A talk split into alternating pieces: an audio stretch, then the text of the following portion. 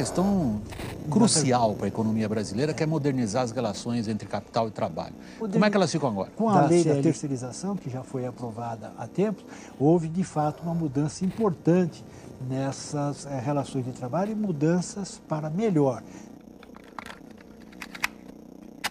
Na CLT aprovadas agora pelo Senado se alinham com a aprovação do teto de gastos, a flexibilização dos negócios do petróleo e a terceirização de mão de obra. Uma pauta ousada, necessária e racional que o governo Temer entrega ao Brasil. O simples enunciado desse incrível conjunto de conquistas desemprego recorde no Brasil pode diminuir com a reforma trabalhista. Você vai ver agora as principais mudanças propostas no projeto que está em votação nesse momento na Câmara. Em um país com 13 milhões de desempregados, relatos de pessoas sem trabalho estão em cada esquina. A esperança está na reforma trabalhista.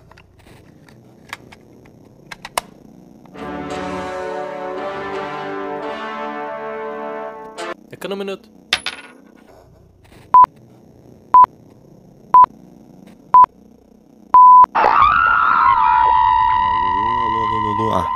Agora tá funcionando.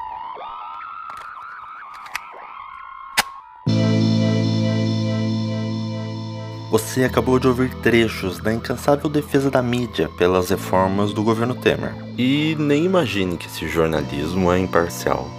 É sempre a mesma desculpa de que é a última necessidade ou tudo acaba.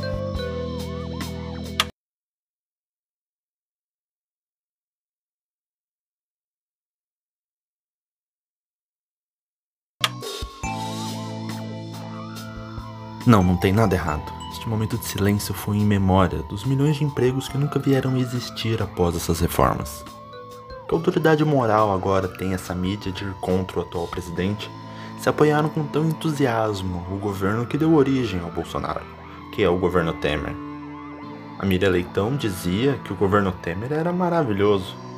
Qual a diferença entre Guedes e Meirelles? Não dá para virar a casaca tão rápido assim.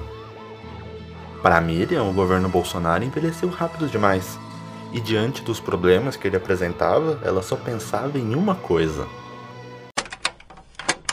Vamos lembrar que essa crise acontece exatamente quando tem que começar a discutir a reforma da Previdência.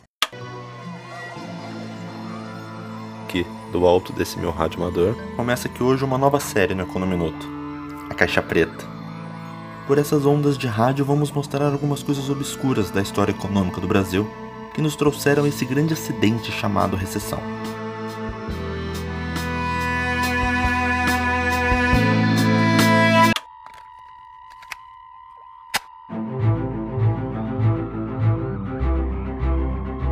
O próprio Roberto Marinho, pai da Rede Globo, dizia que a Globo era mais pelo que não deu do que pelo que deu, ou seja, aquilo que ela deixou de falar. E o Brizola pensava isso daqui sobre. Filhotes da ditadura! Todos engordaram na ditadura! Opa, ah, isso também, mas isso aqui em especial. E eu vou questionar porque isto torna o nosso país praticamente ingovernável, com um poder ilegítimo e ilegal. Porque mais que isto ainda, ele discrimina. E um concessionário de um canal de televisão é concessionário de um serviço público que pertence a todos. Isso seria como um concessionário de uma linha de ônibus que quisesse, que de repente dissesse eu transporto estes, não transporto aqueles. Delfim Neto, o ex-ministro da Fazenda no período militar, é dono da mortífera frase que o jornalismo de economia nem é jornalismo e muito menos sabe falar sobre economia. Claro, ele nega a autoria. Como os militares embargaram, censuraram o noticiário político e se legitimaram com os feitos na economia, a imprensa ampliou o noticiário de economia e encolheu o de política. Depois, depois veio a hiperinflação, outro motivo para engordar a economia.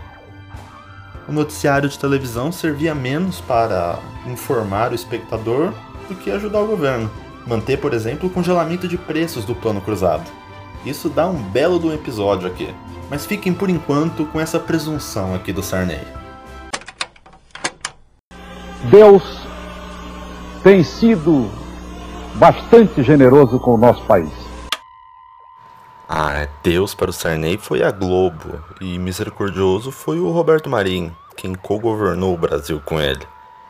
A mídia é uma empresa e, como empresa, ela tem um lobby: privatizações, ajuste fiscal e reformas.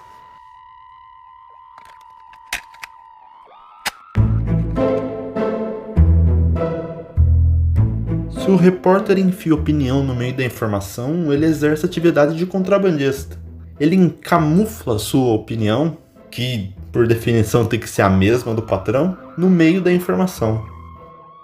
Quem tem opinião, na verdade, é o dono. Quem tem opinião é quem paga as contas. Quem tem opinião é a família Marinho, do Grupo Globo, a família Mesquita, do Estadão, a família Civita, do Grupo Abril. Por aí vai esses parcos senhores feudais da mídia brasileira. E ela continuou seu ataque. Do ponto de vista do governo, não existe a prorrogação do auxílio emergencial. Evidente que há muita pressão política para isso acontecer. Se houver uma evidência empírica, o Brasil tiver de novo mil mortes, tiver uma segunda onda efetivamente, nós já sabemos como reagir. Mas como reagir sem espaço para novas despesas? Quais são os nós da economia que precisam ser desatados?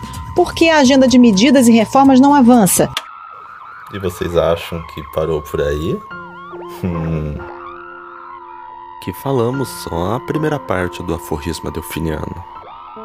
Só do jornalismo. A melhor parte, a melhor parte fica para depois.